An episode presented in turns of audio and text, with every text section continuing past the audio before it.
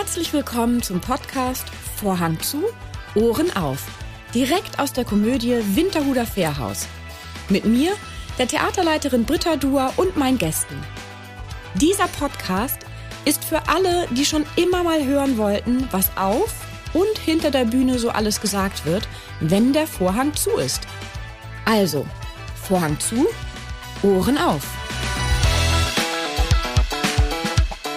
Mein heutiger Gast vereint viele Talente. Er ist Schauspieler, Sprecher, Moderator, Comedian, Musicaldarsteller, Autor und Abnehmexperte, auch wenn er sich selbst nicht so nennt. Er verrät mir seine Wunderwaffe gegen den inneren Sportschweinehund und wie sein Vorname richtig ausgesprochen wird. Herzlich willkommen, Tetsche Mierendorf. Schön, dass du da bist, Tetje. ja, ich freue mich auch. Ja, das erste Mal ja, cool. hier oben im Stellwerk mit hier Blick oben, auf die Bühne. Mit, hier im, im, im, Gotteszentrum sozusagen der ganzen. Ja, im Hirn. In der Schallzentrale. Kommt noch ein, noch ein Substantiv. Eins oh, aber noch. Warte mal, Im, warte. Äh, äh, oh, unter Druck kann ich nicht arbeiten. unter Druck kann ich nicht kreativ sein. Kannst du unter Druck kreativ sein? Ich glaube schon, ja. ja. ja. doch. Also wenn ich, wenn ich Deadlines habe, läuft das eigentlich ganz gut. Ähm, ich erinnere mich an ein Beispiel, irgendwie hat ein, ein Kollege zu mir gesagt, Mensch, ich brauche ganz, ganz dringend eine Übersetzung für einen Song. ähm, brauche ich aber jetzt bald. Und ähm, da hatte ich dann den auch wirklich in einer Dreiviertelstunde fertig. Und das hat mich auch sehr gefreut. Also für den Kollegen. Er hat ihn dann trotzdem nicht benutzt, aber toll. Naja, egal. Naja. Nee, aber ich glaube, es geht ganz gut unter Druck. Ja. Also je, je, je näher der Termin kommt, an dem ich irgendwas abliefern muss, desto, desto besser werde ich, glaube ich. Krass. Weil, also, das, ich stelle das bei mir immer wieder fest, dass wenn ich jetzt so nach neuen Ideen suche oder nach Worten suche oder ne, irgendwie sowas, wenn da dann der Druck kommt, dann blank. Das ist einfach nix. Und wenn ich auf dem Fahrrad sitze, da kommen mir total gute Ideen. Oder beim Einschlafen oder, oder irgendwie ja. nachts so. Ja, darum habe ich mein Handy auch immer zwar Flugmodus, aber neben mir. Ja. Und dann passiert es tatsächlich auch bei der Arbeit, wenn mir irgendwie was einfällt, ähm, was Kreatives oder auch einfach, was ich vielleicht vergessen habe oder so, dann äh, mache ich mir schnell eine Notiz, damit ich weiter schlafen kann. Ja. Ja, ja, stimmt, ist eine gute Idee. Oder man hat richtig tolle Ideen irgendwie nachts mhm. und denkt so, oh Mensch, das muss ich jetzt aufschreiben. Dann schreibst du es auf und denkst, du hast total die coole Idee für einen Song oder für eine Geschichte und nächsten Morgen liest du es und denkst so, was für ein Scheiß ist das denn? Boy meets Girl irgendwie. Hey, phänomenale Idee. denkst du, oh mein Gott, naja. Das stimmt, Ach. allerdings auch. Aber auch wenn ich ähm, äh, für einen Podcast, also jetzt nicht diesen, sondern einen anderen geskripteten, mir dann irgendwelche Ideen kommen oder irgendwas, ne, dann schreibe ich das auch immer auf oder mache mir Sprachnachrichten. Ja. Und wenn du dann dir zu lange Zeit lässt, um das anzuhören, ergibt es manchmal einfach keinen Sinn mehr, was man da gesagt ja, hat. Ja, man Kennst denkt dann auch, ja, klar, man denkt dann irgendwie, ja, ich mache mir nur so kurze ja. Notizen irgendwie. Ich weiß, ich erinnere mich dann ja, die Idee ist so gut, da komme ja, ich wieder drauf. Genau. Und dann so, Hund, Dachboden, Zitrone. Ja, genau. Okay. Sollte ich einen Film, sollte das ein Film werden? Stand-up-Comedy. Du bist ja, das muss ich kurz ablesen, Schauspieler, Sprecher, Moderator, Comedian, Musicaldarsteller, Autor und, das füge ich jetzt hinzu, Abnehmexperte. Ja, ach, im Moment ist das. Ja, ist egal. Ganz Bist sensibles du. Thema. Jetzt können wir mal hier. Also ist so. Naja, also ich habe das alles mal gemacht. Ob man dann automatisch. Also gut, ich habe ein Buch geschrieben. Bin ich jetzt automatisch Autor? Weiß ich nicht. Na, also, Autor von einem Buch. Naja, von einem Buch. Aber Autor, das klingt immer so, so Rollkragen und Schal und äh, ich bin Schriftsteller. Na gut, Autor ist ein bisschen was anderes, aber. Ähm, ja, und. Ist nichts in der Pipeline. Ein zweites Buch. Mm, ein Kinderbuch. Oder also irgendein Buch? Hm, ich hatte meine Buchidee und die ist auch schon ziemlich weit gekommen. Also hatte ich auch schon zu Ende geschrieben, aber es war eigentlich eher so ein, so ein Geschenkbuch, was man so nebenbei mal mitnimmt irgendwie. Ähm, dazu gab es dann auch schon Illustrationen, aber irgendwie haben wir, also weder die Illustratorin noch ich uns weiter darum gekümmert, das unter die Leute zu bringen. Aber ich rufe sie mal an, vielleicht sollten wir das nochmal verfolgen. Ich wollte gerade sagen. Ja, aber ansonsten ein zweites Buch nicht, nee. Weil ähm, das Buch, das ich ja geschrieben hatte übers Abnehmen, äh, auch äh, ja, ich war ich war eine Woche auf der Spiegel Bestsellerliste. Auf äh, ich war da noch nie. Platz 40 nächste Woche gleich wieder rausgeschmissen und ich war damit in allen Talkshows und das hat so ein bisschen auch polarisiert, muss ich sagen. Also äh, einigen Leuten war dieser Stil, den ich da hatte, zu amerikanisch, zu, ja, du schaffst das und du bist dir was wert und du trägst Verantwortung und so weiter und so fort. Ähm, und es ist mir eigentlich auch ziemlich egal, ob es jetzt ein Erfolg war oder nicht, weil mir so viele Leute geschrieben haben, die, die wirklich äh, dann noch immer wieder geschrieben haben, ohne Umschweife, du hast mir wirklich das Leben gerettet. Und für diese, na, vielleicht waren es 30, 40 Leute das oder so. so. Eine Menge. Das ist eine Menge. Ähm, hat sich das absolut gelohnt, weil die meisten Leute wollen von mir den Trick wissen. Verrat mir doch mal den Trick. Gerade eine Kollegin, die auch sehr, sehr dick ist. Äh, du sag mal, mit welcher Methode hast du abgenommen? Ich gesagt, es ist völlig egal, mit welcher Methode ich abgenommen habe. Du musst deinen Weg finden. Und es wird ein schwieriger Weg und es wird ein steiniger, harter Weg und du möchtest äh, öfter sicherlich mal hinschmeißen. Aber es hört nie auf. Du bist nie fertig damit. Oder wenn Leute mich fragen, wie lange hast du gebraucht dafür? Falsche Frage. Es hört nie auf. Ist wie Wäsche waschen. Ja, absolut. Absolut. Zähne muss man auch jeden Tag neu putzen. Und äh, darum äh, sind viele Leute eben nicht bereit, die waren dann enttäuscht, als sie das Buch gelesen haben, so, oh Gott, da muss ich ja jetzt wirklich selber was tun und den Arsch hochkriegen.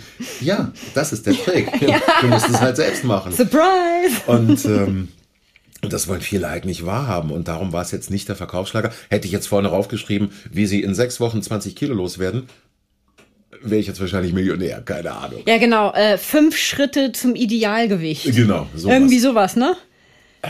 Kann ich ja noch mal machen, um irgendwie. Ja, stimmt eigentlich. Siehst du?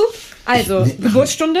Äh, kannst du dir gleich schon mal, mach schon mal eine Notiz in dein Handy kurz, ja, damit du es nicht und vergisst. Dann morgen früh denke ich so, was ist das? Fünf denn? Schritte. ja, genau, nur so fünf Schritte zu was? Ey, keine Ahnung. Aber ähm, ja, genau, das, ich finde, das erkennt man ja ganz häufig in verschiedensten Thematiken, dass Leute quasi ähm, von erfolgreichen Menschen ähm, äh, hören wollen, du, es gibt diese ganz fünf simplen Schritte und wenn du die einhältst, dann garantiert. Und das tut noch nicht mal weh, ist auch noch nicht mal anstrengend. Und ne, also wenn du das machst, dann hast du es geschafft. Ja, und einige Leute haben mir auch gesagt, halt wir wollten gerne so Rezepte haben. Was isst du denn zum Frühstück? Ich sage, ist doch völlig egal, was ich zum Frühstück esse. Wichtig ist, was du zum Frühstück isst und dass du für dich das findest. Viele Leute schwören auf Low Carb zum Beispiel mhm. oder, oder dass sie abends keine Kohlenhydrate mehr zu sich nehmen. Und ich sage, toll, ich kann das nicht, wenn ich abends noch auf der Bühne stehen muss, dann brauche ich die Energie dafür, dann geht das halt nicht. Und es geht halt auch irgendwie abends mit, mit Kohlenhydraten äh, abzunehmen. Aber ähm, jeder muss da seinen eigenen Weg finden, wie er am besten durchkommt. Und ich sage den Leuten, ihr müsst es auch bis ans Lebensende durchhalten. Es geht nicht um sechs Wochen oder so. Ihr müsst es durchhalten bis zum Schluss. Ja, es ist halt eine Haltung, die sich ändert, ne? Zu, zu dem eigenen Körper, zur Bewegungsform, zum Essen. Ja. Es ist halt nicht nur, ähm, ja, wie halt eine Diät, was man mal macht oder so, sondern es ist ja wirklich, und da triffst du ja bei mir so krass den allergrößten Nerv, ähm, Verantwortlichkeit.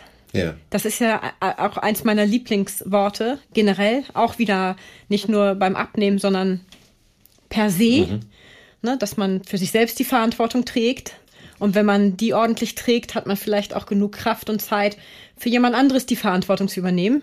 Beim Kind ist sogar das quasi von Natur aus gesetzt, mhm. dass man die Verantwortung übernimmt, aber auch vielleicht für jemand anders mithilft, ne, wenn man Kapazitäten über hat, um den zu begleiten. Und darum ähm, da kann ich ja immer, wenn ich das gehört hatte, bei dir kann ich immer nur schreien, ja, es ist, ja, weil, genau so ist es, da fängt es an. Es ist bei der Verantwortlichkeit der eigenen fängt es an. Weil mich auch so viele Sachen nerven so. Gut, ich will jetzt gar nicht wieder von Corona anfangen, ähm, aber es wird so oft so viel nach dem Staat, nach den Krankenkassen, nach den Versicherungen geschrien. Äh, äh, Leute beklagen sich irgendwie so, oh, ich muss meine, meine äh, Vitamintabletten selbst bezahlen. Äh, ja, dann ernähr dich ordentlich, dann brauchst du auch keine Vitamintabletten. Äh, oder ich muss äh, keine Ahnung, ich, ich, ich muss mich um dies kümmern, ich muss mich um das kümmern. So, ja, verdammt, das nennt man Leben. Das ist Verantwortung, irgendwie. ne? Das ist Verantwortung. Für sich selbst. Und, und viele kriegen einfach ihren Hintern nicht hoch und das nervt mich bestialisch, dieses Gejammer, was leider vor allem ein deutsches Phänomen ist. Ne? Aber ich möchte auch mal jammern. Oh ja, komm, jammer mal. Ich hatte ja gerade, ich habe, ich, ich, ich, das böse C hat mich ja nun auch erwischt, mhm. obwohl geboostert. Ähm, hat meine Tochter das dann aus der Schule mitgebracht und äh, während dieser... ich stelle mir sie gerade vor in so einem Kostüm. Hallo Mama, Papa, ich habe was mitgebracht. Ich habe euch was mitgebracht.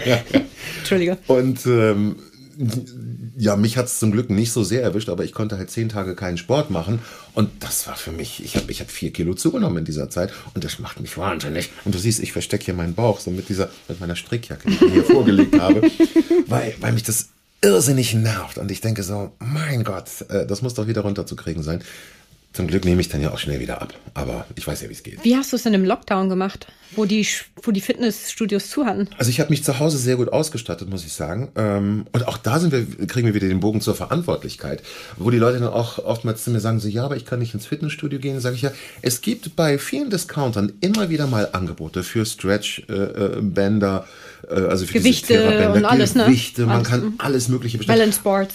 Äh, und jeder hat Internet mittlerweile und kann bei YouTube äh, Videos ansehen, wie man es macht, auch wie man es richtig macht, worauf man achten muss und so weiter und so fort. Es hat nichts mehr mit Geld zu tun. Man braucht auch überhaupt keine Hilfsmittel. Man kann mit dem eigenen Körpergewicht alles machen an Übungen eigentlich. Oder eine Flasche Wasser. Plastikflasche Wasser. Ja, ja. Geht auch super. Kann man sogar fallen lassen. Eben, ohne dass irgendwas passiert.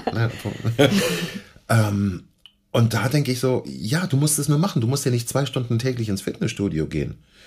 Aber es reichen ja 20 Minuten einfach die Muskeln mal ansprechen. Wo habe ich denn irgendwas? Wo kann ich was machen? Und dann langsam Muskeln aufzubauen. Und da fehlt mir wieder einfach die, diese Verantwortlichkeit. Dann, dann sagen die Leute zu mir, äh, ja, ich möchte gerne abnehmen, aber ich verzichte nicht auf meine Cola. Sag ich ja, soll ich deinem Körper jetzt eine Entschuldigung schreiben?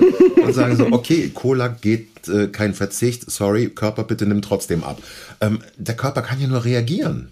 Ja, und vor allem, man kann ja auch mit Cola zusammen abnehmen, wenn man an den anderen Stellschrauben wie viel Bewegung, also wenn man sich extrem viel bewegt und viel Sport macht, dann kann man ja auch echt Kalorienmengen zu sich nehmen. Da gucken ein anderer an und sagen, boah, wie, wie machst du das nur? Und man sitzt und denkt, naja, also ich bewege mich einfach noch nicht mal wahnsinnig viel. Sondern, so wie man auch mit Äpfeln zunehmen kann. Ja.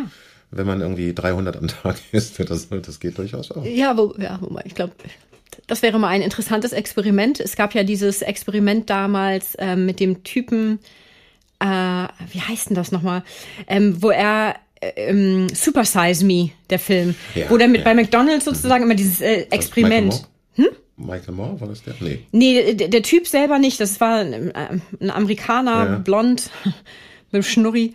Und der, ähm, äh, der hatte äh, dann immer gesagt, äh, ähm, wenn die an Drive-In die haben in Amerika immer gefragt, äh, Super Size, so. Und dann musste er, wenn die er gefragt wurde, hat er diesen Deal gehabt, er musste Ja sagen.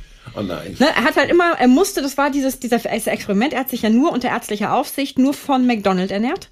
Irgendwie, ich glaube, ich weiß nicht mehr, wie viele Monate das war, also drei oder sechs Wochen, ich habe keine Ahnung, über eine ziemlich lange Ein Zeit. Monat, ja. Ein Monat, ja. Ah, danke, Matze. Ein Monat. Und ähm, ich habe dieses Video damals gesehen, der hat ja, äh, die haben ja dann seine Werte auch genau am Ende und festgestellt, wie schädlich das ist. Und da, äh, ja genau, da gab es dieses Super Size Me und dann hat er Gruselig, gruselig. Und ich merke, bei mir ist es halt einfach wirklich der Sport. Also der Sport, man sagt ja immer, das macht so äh, circa 30 Prozent aus und die Ernährung 70 Prozent. Sagt man ähm, das? Ja, heißt es so landläufig irgendwie. Aber ähm, ich merke, dass einfach der Sport bei mir das Essen auch sehr stark steuert. Denn wenn ich keinen Sport mache, mal einen Tag oder so, oder eben während, während der, der Quarantäne, das war, das war wirklich in den acht Jahren, ich habe 2014 angefangen, ähm, das erste Mal, dass ich länger als zwei Tage hintereinander keinen Sport gemacht habe. Und da hat dann mein Körper auch angefangen, wieder nach äh, schlechten Dingen zu verlangen. Gelüstet. Ich habe wieder angefangen, Schokolade in Massen zu fressen und dachte so, äh, was, was, was passiert hier, was geht ab? Ne? Und äh, jetzt bin ich halt ungefähr seit einer Woche wieder dabei und jetzt reguliert sich der Körper allmählich auch wieder. Die ersten zwei Kilo habe ich auch schon wieder weg. Gott sei Dank.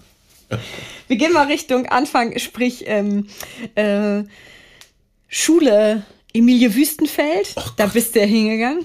Du hast recherchiert, ne? Ein bisschen. Ein kleines bisschen. Also es ist nicht so, dass die Schüler von der jetzigen Emilie Wüstenfeld, wo ich auch einige kenne, sagen würden, du, der Tätchen war bei uns, kennst du die mm. Geschichten?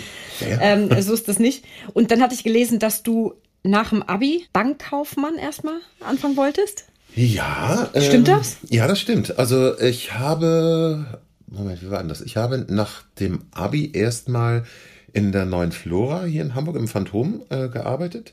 Im da Vorderhaus ich, oder schon? Erst, erst, hatte ich im Vorderhaus gearbeitet, während der Abi-Zeit bis zum Abi. Und dann direkt nach dem Abi bin ich äh, nach hinten, hinter die Bühne gegangen und habe als Dresser gearbeitet, also als Ankleider. Und habe das äh, eineinhalb Jahre Vollzeit gemacht. statt Bundeswehr. dann meinen Zivildienst gemacht sozusagen zur deutsch-amerikanischen Völkerverständigung. genau, das habe ich gemacht und habe da meine ersten Gesangslehrer, meine ersten ernstzunehmenden Gesangslehrer kennengelernt und, äh, und Schauspiellehrer, Klavierlehrer und so weiter. Und die haben mir zum Teil kostenlosen Unterricht gegeben, was natürlich Hammer war. Und ich war eben direkt am Geschehen, konnte mir da sehr viel abgucken schon mal. Und äh, das war eine tolle Schule. Und dann ähm, wollte ich eigentlich Operngesang studieren. Hier in ähm, Hamburg? Hier in Hamburg, genau. Ich hatte mit 18 auch vorgesungen. War auch ein bisschen naiv irgendwie. Und so, ja, ich bin tätig, ich möchte vorsingen. Und ähm, ja, wurde natürlich nicht angenommen. Ähm, und äh, habe mir dann überlegt, okay, ich möchte das gern studieren, aber äh, ich möchte vorher halt auch eine Ausbildung haben. Weil ich nur aus einer Familie komme, ich komme aus einer Handwerkerfamilie, da sowieso einen künstlerischen Beruf zu ergreifen, so, ja, schön und gut, aber wovon willst du leben? Kann man davon leben? Wo ich dann gesagt habe, so, ja, gut, können diese Hände Klempner werden? Wäre euch das lieber? Jedenfalls war ich der Erste, der irgendwie in einen nicht handwerklichen Beruf gehen wollte. Und das war ja per se schon mal äh, merkwürdig. Dann, dann auch noch mit Abitur und was ist denn mit dem los? Und was haben wir gemacht? falsch gemacht? genau. Und ähm, dann habe ich mir überlegt, okay, aber bevor ich diesen Weg einschlage, mache ich dann halt eine Ausbildung. Und ich habe die Banklehre ehrlich gesagt nur gemacht, weil ich äh, Herausforderungen mag. Ich war in Mathe immer die totale Niete. Ich hatte vier Punkte im Abi. Und ähm, äh, dann habe ich überlegt, so, ja gut, ich probiere es mal ran an den Speck und ähm, wurde sofort genommen, hat dann lustigerweise auch als Jahrgangsbester abgeschnitten in der Bank und ähm, habe dann auch ein gutes Angebot gehabt, in die Filiale zu gehen am Mittelweg. Ähm, warst du bei der Haspa oder wo warst du? Nee, bei der Vereins- und Westbank, so hieß die damals noch. Also dann Vereinsbank, jetzt ja, ja. der Hypo-Vereinsbank, beziehungsweise jetzt heißt die, glaube ich, wieder. Also, egal. Ähm, weil die Ausbildung eben auch so schön kurz war. Nach einem Jahr und neun Monaten äh, netto Ausbildungszeit mit Abi war man durch. Und dann habe ich gedacht, ja, super, kürzer geht's ja eigentlich kaum. Dann habe ich noch ein Dreivierteljahr weitergearbeitet in der Bank, aber noch während der Banklehre bekam ich dann mein erstes Engagement in Hamburg. Da hatte ich dann vorgesungen, weil ich dachte, okay, für irgendwas müssen die ganzen Gesangsstunden und Schauspielstunden ja mal gut sein.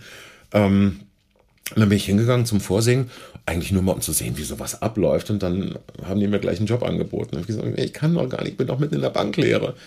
Und ähm, ja, dann habe ich mit der Bank gesprochen, die haben das erlaubt und dann habe ich die Lehre gemacht und abends gespielt. Das ist ja cool. Also auch von der Bank. Ist ja, ja ganz cool, dass die ja. da so entspannt waren und sagen, ja, mach mal. Ja, ach, die das ist schon eine doppelte Belastung, ne? Hm, eigentlich ging es, weil ich während die Rolle war jetzt nicht so riesig und ich hatte abends eigentlich Zeit, so ein bisschen zu lernen. Aber unter uns, die Banklehre war auch echt nicht schwer. Also ich war ein bisschen desillusioniert, muss ich sagen. Weil ich dachte, ich habe von meinem Bruder ein Buch bekommen, in dem eigentlich alles drin stand. Das Buch habe ich mir durchgelesen und dachte ich so, ja, echt jetzt, das war's? Ich habe das, ich, ich habe immer so eine Hochachtung gehabt, sowieso äh, vor, vor Büroberufen, wo ich dachte so, wow, und so viel Zahlen, Krawatte und ich war da total eingeschüchtert davon und äh, naja, letztlich ähm, war es dann eine relativ simple Ausbildung, wie ich es empfunden habe. Also höchste Zeit weiterzuziehen. dann, na, dann bin ich halt in den künstlerischen Bereich gegangen. Da kam das Angebot, dass das Stück wieder aufgenommen wird. Damals Grease im Imperialtheater. Mhm. Und ähm, habe ich dann eine andere Rolle bekommen und ähm, auch mehr Geld. Damals gab es noch diesen Künstlerfreibetrag. Habe mir das vom Steuerberater ausrechnen lassen. Damals gab es dann noch 365 Mark, weiß ich noch, äh, Steuerfreibetrag. Und äh, das waren dann damals gerade mal äh, 100 Mark Unterschied zu meinem Bankgehalt. Dann habe ich gedacht, okay, ich gebe mir ein Jahr Zeit und wenn das Jahr gut läuft, dann bleibe ich im Job. Ja, und ist gut gelaufen. Was waren die nächsten Schritte von da, vom Imperialtheater? Ich habe dann bis 99 noch im Imperial weitergespielt in verschiedenen Stücken. Habe äh, dann ein Jahr nachdem ich, also 95 habe ich angefangen im Imperial zu spielen. Dann kam 97 Buddy dazu. Buddy also Holly? Buddy, Buddy Holly, genau. Da habe ich alternierend den Big Bopper gespielt. Das habe ich vier Jahre gemacht. Dann bin ich mal zu Cats nach gegenüber gegangen, auf der anderen Straßenseite vom Imperialtheater. Habe gesagt, hallo, ich bin Tete und ich kann singen und wie sieht's aus? Braucht ihr irgendjemanden für irgendwas? Und ich gesagt, ja, komm mal rein. Und es gibt hier so Booth-Sänger. Also es ist dann im Orchester in so einer, in so einer schalldichten Kabine gewesen. Vier Sänger, Sopran, Altenor, Bariton. Und äh, wir haben dann unterstützend halt für die ganzen atemlosen Katzen auf der Bühne äh, ein bisschen Teppich mitgesungen. Und das war ein super Job. Das wusste ich gar nicht. Weil es Jellicles sind und Jellicles tun. Und das war, das war ein toller Job. Also wir haben halt nebenbei Gameboy gespielt, wir haben Während ihr gesungen habt? Nein. Doch, klar. Solange man das nicht hört. Ja, wir hatten ja ein Mikro, was wir an- und ausschalten Ding, konnten. ding, ding, ding. Ding, Aber so ding, ding, ding, Tetris ding, ding, ding, ding, ding, ding, ding, ding, ding, wie im Zirkus Trapez. Und ähm, und das war ein toller Job. Ich bin der Letzte, der ins Theater gekommen ist. Ich war der Erste, der abgehauen ist. Kein Kostüm, keine Maske. Easy Job. War super. Und das habe ich fünf Jahre gemacht, genau. Zusätzlich zum Imperial oder Zusätzlich, dann ja, weil immer so wir im alternieren, Imperial ja ne? nur fünf Shows gespielt Genau. haben. Und nachmittags habe ich dann bei Buddy meistens gespielt und äh, an den anderen Tagen bei Cats dann aufgefüllt. Und das war, das war super. Das war eine tolle Zeit. Ja. Krass. Und von da kam dann Dann, der Sprung? Ich warte noch auf den Sprung ins Fernsehen, weißt du? Also Oh, ich das warte sozusagen. Ja, genau, aber ja, ich warte gerade so, äh, wie das passiert ist aus Versehen. Was Ja, ist das stimmt. Ich glaube, nee, warte mal, ich hatte ja recherchiert. Du hattest erzählt, dass du dich in einer Agentur beworben hast und die haben dich dann äh, Genau. zum Film, also zum Fernsehen gebracht. Ja, ich war, Richtig? ich war dann in der Musical ZAV. Also ZAV ist ja. Mhm. ist ja äh, die, die Unterabteilung des, des Arbeitsamtes oder eine Abteilung des Arbeitsamtes für Künstler. Und da gibt es ja die Ab- Abteilungen Musical, Schauspiel, Oper äh, und TV, Film. Und äh, da hat mich dann die Musical ZAV aufgenommen, nachdem die mich dann gesehen hatten. Ich hatte ja noch woanders gespielt, dann Rocky Horror Show in Tecklenburg, aber meistens in Hamburg eben. Und ähm, hatte zu der Zeit aber auch schon als Sprecher angefangen zu arbeiten. Da hatte mich meine Kollegin mitgenommen, die hat gesagt, Mensch, du kannst doch auch singen, äh, äh, komm mal mit, wir machen für Sesamstraße ein paar Chöre. Für die, für die deutschen übersetzten Sachen, für die Sesamstraße bei Studio Hamburg. Dann bin ich da als Sänger angefangen für die Sesamstraße. Dann habe ich gedacht, Mensch, interessante Stimme, sprich doch mal für uns. Und ein anderer Kollege, der, der Kai Noll, ich weiß nicht, ob du den kennst, der na, spielt Soap seit 100.000 Jahren, bei Unter uns ist er, glaube ich. Äh, Der hat mich damals auch mitgenommen zu so einem Studio, die suchten auch Sprecher. Und dann hast du nicht Lust, Dokus zu machen? So, ja, klar. Und dann haben wir da im Akkord Dokus durchgehauen über alles Mögliche. Und so kam ich ins Sprechen rein. Hast Ähm. du noch was extra lernen müssen fürs Sprechen oder hattest du die ganzen Werkzeuge mitgebracht durch deine ähm, Stimmausbildung? Ja, die Technik war schon da. Ja. Und der Rest war eigentlich Learning by Doing, weil ich dann wirklich fünf, sechs Stunden am Tag, äh, fünf Tage die Woche durchgesprochen habe. Und das wirklich eine richtig gute Schule war. Wir haben wirklich prima vista, also ohne Vorbereitung, das Skript in die Hand bekommen. So, hier 30 Seiten Text, äh, bitte in Echtzeit. Und machen. Was heißt das? In Echtzeit? Also, dass du in dem Moment das einfach vorliest? Genau, Und ohne Unterbrechung, äh, mach einfach. Und Noch nie gelesen? Noch nie gelesen, genau. das heißt, du bist ein exzellenter Vorleser. ich würde es mal behaupten. Ne? Weil, also, das ist ja, okay. Na, und das war natürlich eine tolle Schule. Und dann war ich, wie gesagt, bei Studio Hamburg und auf dem, im gleichen Haus, äh, wo Studio Hamburg eben äh, die Synchronisationsarbeiten machte, war die ZAV Film Fernsehen im Erdgeschoss. Frau Schwarz. ähm, dann bin ich dann reingegangen, hatte vorher dann so halb professionelle Fotos machen lassen von einem, von einem Kumpel bei Buddy. Ähm, und habe gesagt, hallo, ich bin Tete, ich bin in der Musical ZAV, ich möchte jetzt mal Fernsehen machen, wie sieht's aus? Ja, komm rein, setz dich, willst du einen Kaffee? Und ein paar Wochen später bekam ich dann so ein Fax geschickt. Ähm, wir suchen einen großen, dicken, objektiv nicht gut aussehenden Schauspieler. Wir dachten da an Tetje Mierendorf. Das hatte damals die UFA geschickt an die ZAV. Die hatten mich dann gesehen in der, in der Kartei. Und zu dem Zeitpunkt hatte ich, es ist okay, lach ruhig offen, das ist in Ordnung. Ich bin diese Demütigung gewohnt. Oh Gott, ist das fürchterlich. Stell mal vor, du kriegst. Oh Mann. Okay, gut, da gehe ich, Ja, ich gleich das was zu. Weitergeleitet bekommen. Du hast, okay, du hast weitergeleitet gekriegt, unverblümt. Natürlich. Das ähm, Fax, okay. Und äh, gedacht, so, ach, interessant, Mensch, da interessiert sich jemand wirklich für mich.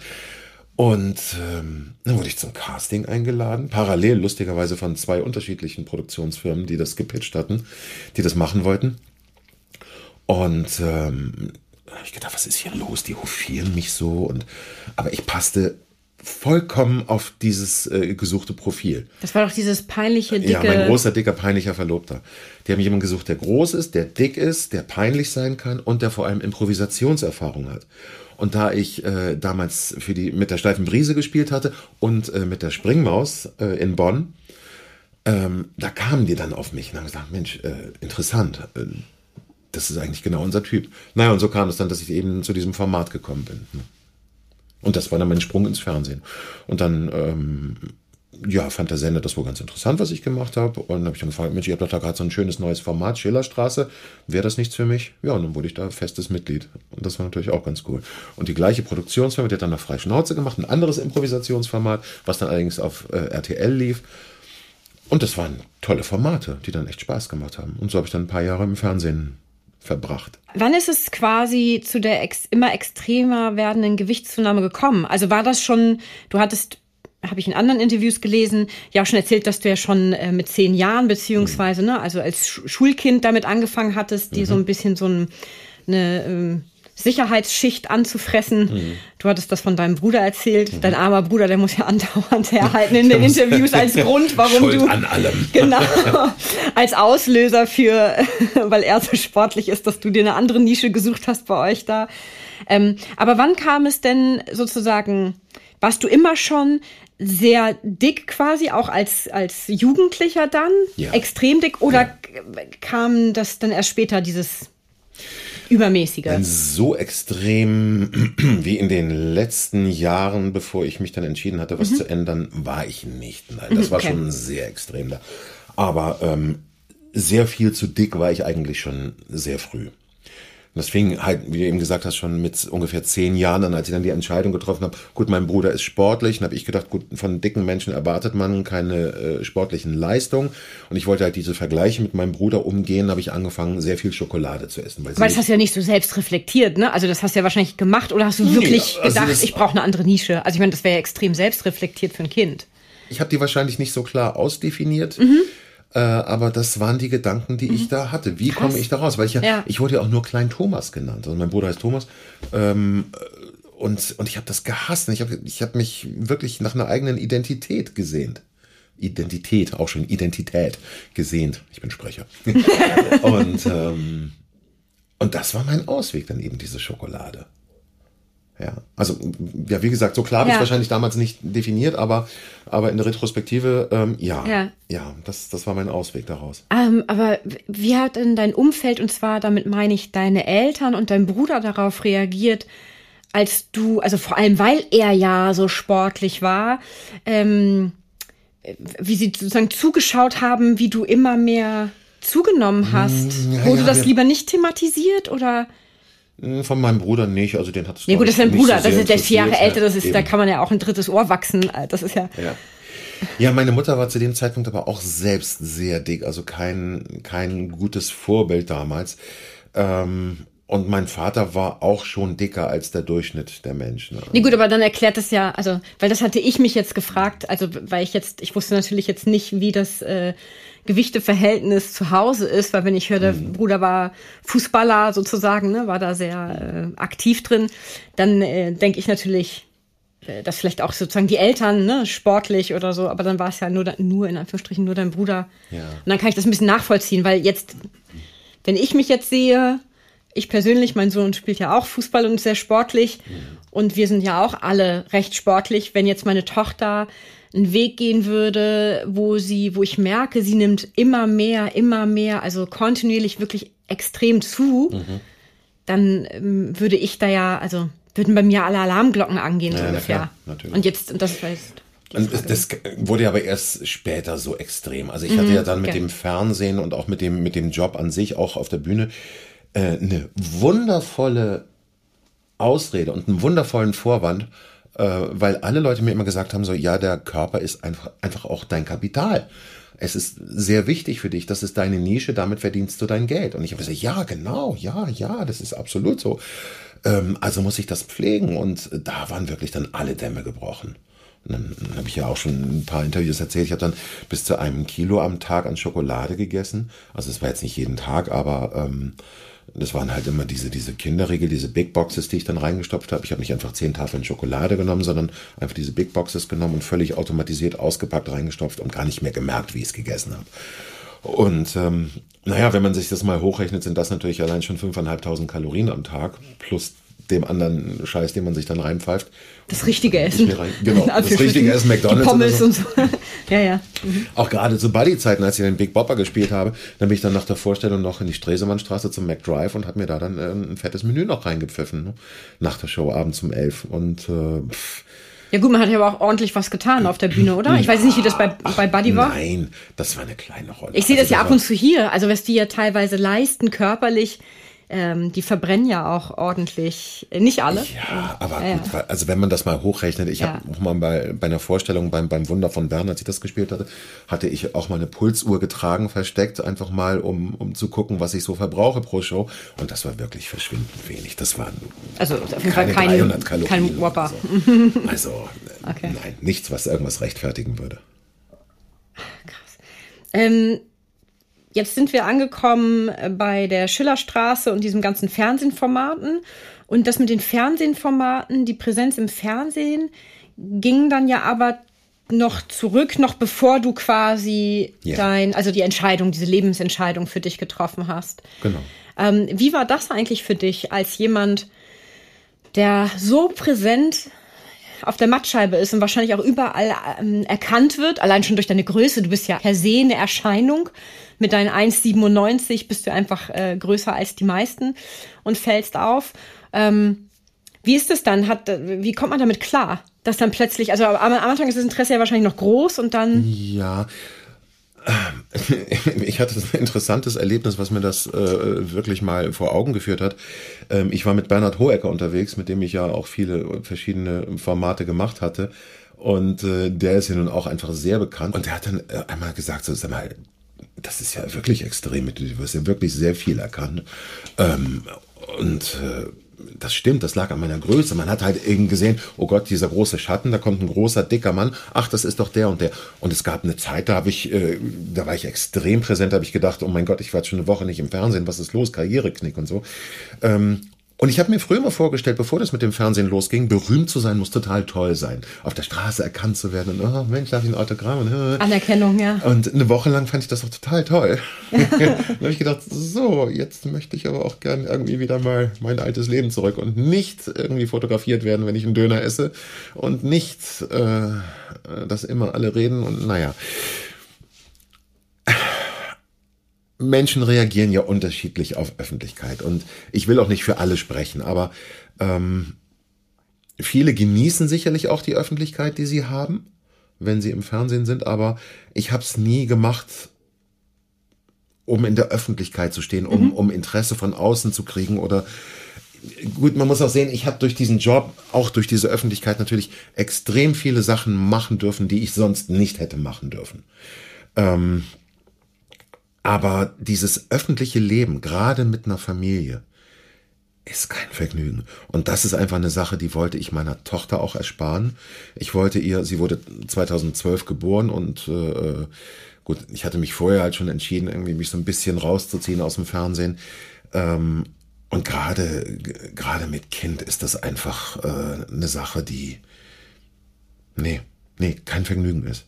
Also es wurden dann Fotos gemacht auch von ihr, wo ich dann ganz allergisch reagiert habe, wo ich dachte so, nein, verdammt nochmal, das geht euch nichts an. Wenn sie irgendwann, wenn sie alt genug ist, die Entscheidung trifft, in die Öffentlichkeit zu gehen oder sich fotografieren zu lassen, okay, ist ihr Ding, aber ähm, bitte keine Fotos von ihr machen. Und wir hatten dann auch ein bisschen Ärger noch mit einer Frau, die mich lieber mochte, als uns allen gut tat. Die hat uns dann und äh, auch meine Frau verfolgt und das war alles oh nicht lustig und, äh, und das wollten wir auch in der Form nicht mehr. Wir wollten eigentlich ein normales Leben führen. Und wie es jetzt läuft, bin ich eigentlich sehr, sehr glücklich und zufrieden. Das heißt, du sprichst ja sehr viel? Ja. Als Sprecher machst du da vermehrt, also Dokumentation haben wir ja gehört, mhm. machst du auch synchron? Ja. Und ähm, äh, sprichst du auch Bücher ein? Also bist du ja, ja, ja ich mache auch Bücher. Klassischer, ähm, genau. klassischer Sprecher eben. Ne? Klassischer Sprecher. ja, ich mache alles. Also, also von der Gewichtung im Moment mhm. mache ich eigentlich Dokus und Hörbücher fast gleich auf. Mhm. Jetzt im Moment wieder mehr synchron. Also es kommt immer ganz merkwürdig in Wellenbewegung. Dann habe ich Monate, wo ich fast nur Hörbücher mache. Machst du auch Werbung? Ich habe ja, dich noch nie so ja. richtig in der Werbung wahrgenommen. Erleben Sie jetzt. uh, vielleicht. Sag noch mal, was für eine. ich gehe mal ganz nah ans Mikro. Und jetzt hat er, hat er eine Stimme. Erleben Sie jetzt die neue Frische von Britta Duhr. Hier in der Komödie.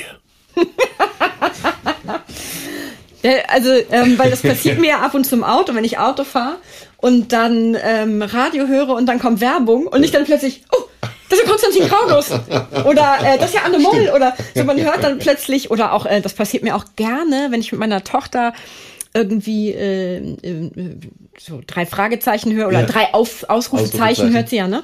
Dass ich dann äh, Caroline Kiesewetter, dann habe ich Caro auch gleich geschrieben, Caro, ich bin heute Nacht mit dir eingeschlafen. so, weil, also, weil ich lieg dann da, nichts ja. ahnend, und äh, plötzlich ja, höre ich dann immer diese ganzen Leute ja, sprechen. Meine Tochter hörte ja auch die drei Ausrufezeichen mhm. und irgendwann kam sie völlig entsetzt zu mir und gesagt, Papa, du bist so ein Arsch. Ich so, was ist denn los? Du hast dann Fußballtrainer gesprochen und die Vereinskasse geklaut. Oder irgendwie so. Mann, das war doch ein Job. das war ich nicht. Guck unter der Matratze nach. Aber toll ist dann auch irgendwie, meine, meine Eltern haben mich, wann war das, vor zwei, drei Wochen oder so? Oh du, wir haben eine ganz tolle Serie jetzt entdeckt im NDR. Da geht's irgendwie, da ist ein Kommissar und, und so eine äh, Assistentin hat er, die ist hochbegabt und die löst immer die Fälle für ihn. Und das ist echt toll. Ich so, die so, kennst du das? Ich so, ja. Hast du es gesehen? Nee. Wie und woher kennst du es? Mama, ich habe den Kommissar gesprochen. Und so, was, das bist du? Ja, Mama, danke. Schön, dass du mich erkennst. dann so, na super. Also das ist dann. sie erkennt mich nicht. Ne? naja, gut, aber man muss ja auch fairerweise sagen, dass man sicherlich oder deine Stimmfarbe eine andere auch ist, wenn du mit ihr quatscht, äh, als wenn du da einen Kommissar ja. sprichst, oder? Na gut, also ich. Ehrenrettung, lass uns ihre Ehre retten. Ähm, das heißt, du bist ja auch wahnsinnig gut durch Corona wahrscheinlich dann durchgekommen, oder? Mit den Sprecherjobs? Ich klopfe ja? auf Holz. Ich hatte durchgängig gut zu tun. Ich schäme mich fast, das zu sagen, wenn ich sehe, was, was Kollegen durchmachen musste. Also ja, auch ihr hier, es wurde nicht gespielt, keiner hatte Jobs und es war wirklich tragisch. Aber ich bin da extrem gut durchgekommen. Ich muss sagen, im Gegenteil, es waren, es war eine große äh, Nachfrage nach Hörbüchern. Mhm. ähm, und ich hatte wirklich viel zu tun. Also großartig weniger Hörer wissen, dass Schauspieler auch auf Kreuzfahrtschiffen mitfahren, um dort dann äh, das Abendprogramm mitzugestalten. Und das machst du ja oder hast das auch mal gemacht. Ja. Ähm, wie kann man sich das eigentlich vorstellen? Kommt da so Tui Cruises zu einem und sagt, ey, Tetje, Kannst du mal was vorlesen, wenn du unterwegs bist? Oder sei mal lustig? Oder gibt es da eine Agentur für? Ähm, ja, gibt es auch. Äh, aber in meinem Fall war das so. Wie kam denn das zustande überhaupt? Ähm, dass ein, ein, ein befreundeter. Nee, andersrum. Meine Nachbarin, so rum, genau. Die Brigitte, die hatte ein Reisebüro eine Nachbarin von mir, die, die steht zufällig mit ihrem Auto in der gleichen Garage, die wir auch angemietet haben, unten bei uns. Und die hat mich irgendwann angesprochen und gesagt, du Tete, du machst doch, du singst doch. Hm. Ja, wir planen da so ein, so ein, so ein Comedy-Format für eine Kreuzfahrt. Ähm, hast du Lust dabei zu sein? Olivia Jones ist dabei mit ihrer Entourage und Matze Knob und äh, noch dabei Johann König. Äh, äh ja, große Namen alles, ne? Charlotte Karlinder, äh, ich dachte, ja klar, bin ich dabei irgendwie. Ja, hast du Lust, das Ganze zu moderieren? Ja, Mensch, super. Ähm, und äh, dann sind wir auf diese Kreuzfahrt gegangen und äh, haben da ein Riesenprogramm gemacht. Ähm, habt ihr es vorher geübt oder habt ihr es erst auf der Kreuzfahrt geübt? Nee, das haben wir dann, also jeder hat so ein bisschen seinen Kram mitgebracht, seine okay. Stand-up-Nummern, aber die Moderation, die musste ich mir alle ausdenken. Also die, die habe ich dann vor Ort sozusagen gemacht. Aber da hast du ein ähm. bisschen Zeit, ne? Also es ist nicht sozusagen erster Abend auf dem, auf dem Schiff und dann musstest du schon moderieren, oder? Doch, doch, doch. doch. Also okay. es waren, ich glaube, ich hatte 14 Shows insgesamt ja, bei, dem, bei dem ersten. Wie lange wart ihr unterwegs? Zehn Tage, glaube ich. Also es war schon. Ach so, oh, äh, also mehr als einmal pro Tag. Ja, das war schon. Ich habe von einem anderen Schauspieler gehört, der ähm, äh, eine Woche Kreuzfahrt, ein Auftritt. Ja, das, das Gibt's ist auch. Ja, ja. Okay. Äh, das war ja aber auch dieser Einstieg. Ja, das, ja, genau. Das war natürlich auch deutlich besser bezahlt. Das war insgesamt ein Gesamt, Gesamtpaket, was wir da verkauft ja. haben. Und äh, so kam dann der Kontakt zustande und äh, dann haben die gefragt, ob ich Lust hätte, weiterzumachen am eigenen Gesangsprogramm. Äh, und ich habe da mittlerweile jetzt vier Formate, die ich anbiete. Und ähm, halt, und ich halte unter anderem meinen Vortrag äh, und habe drei verschiedene Gesangsgala-Programme, die ich dann da im Theater mache. Und ähm, ja, das ist eigentlich immer eine ganz tolle Abwechslung. Und natürlich kommt auch mein ökologisches Gewissen. Ja, es ist es ist natürlich so ein bisschen ambivalent das Ganze, aber ich, ich leiste mein, mein, äh, ähm, mein, meine Kompensation, meine CO2-Kompensation, also das bin ich dann der Umwelt schuldig, dass ich da dann sage, okay, zumindest lasse ich dann ausrechnen, was ich da an CO2 verbrauche und dann kompensiere ich das ne, immerhin. Aber es ist ein toller Job. Mittlerweile ist es dann so, dass ich dann für eine oder zwei Wochen aufs Schiff gehe, ähm, da dann eben meine Programme mache, zwei oder drei. Und, Dürftest ähm, du deine Familie mitnehmen? Also gibt es solche Pakete? Sind? Ja, ja, ja, dürfte ich. Ich hatte meinen Bruder schon zweimal mit. Der ist mitgekommen. Meine Eltern hatte ich auch mit, meine Tochter, meine Frau hatte ich auch schon mit. Ähm, und wenn mal wieder Ferien sind, kommt die auch sicherlich nochmal mit, ja. Aber ich habe Verbot von meiner Tochter länger als zwei Wochen zu fahren. Und äh, die Reederei würde mich schon gern länger haben, auch größere Touren. Und ich liebe das einfach, dann von Bord zu gehen, zu Fuß raus auf eigene Faust und einfach marschieren. Warst du schon mal das oben da ähm, in der Arktis oder so? Nee, da war ich noch nicht. Das, das will ich Norwegen und so da ganz oben, das ich Aber in Norwegen war ich schon, da ja, die Fjordtour. Da, mhm. Ah ja, gut, die Fjord. Mhm. Und gut, die Fjordtour ist so, erster Tag, wow, guck dir die Fjorde an, total beeindruckend. Zweiter Tag, wow, noch mehr Fjorde. Dritter Tag, Fjorde. Und der vierte dann. Sieht ja so aus wie die letzten drei Tage. Ja, viele Fjorde. ja, genau. Und so weiter und so fort. Und ähm, ja, mal sehen. Also es sind tolle Touren dabei. Ähm, Warst du auch schon mal drüben äh, Südamerika und so? Nee, da war ich auch noch, auch nicht. noch nicht. Also das, das fehlt mir auch noch. Aber so, äh, äh, ja, Ostküste, habe ich schon. Schottland wahrscheinlich da auch. Nee, ne? Schottland auch, auch noch nicht. Nee. Ja, ich habe noch sehr viel. Also ich, ich sollte eigentlich viele Touren machen. Aber ähm, Mittlerer Osten, super, finde ich wirklich toll. Da möchte ich jederzeit wieder hin. Ähm, ja, schon cool.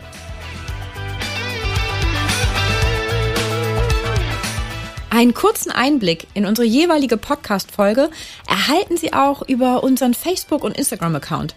Schauen Sie doch mal vorbei, denn Wer die Komödie kennt, wird Abonnent. Bis zur nächsten Folge wünsche ich Ihnen viele Anlässe zum herzhaften Lachen, Zeit zur Entspannung und jede Menge Spaß im Alltag. Bis dahin, Ihre Britta Dua.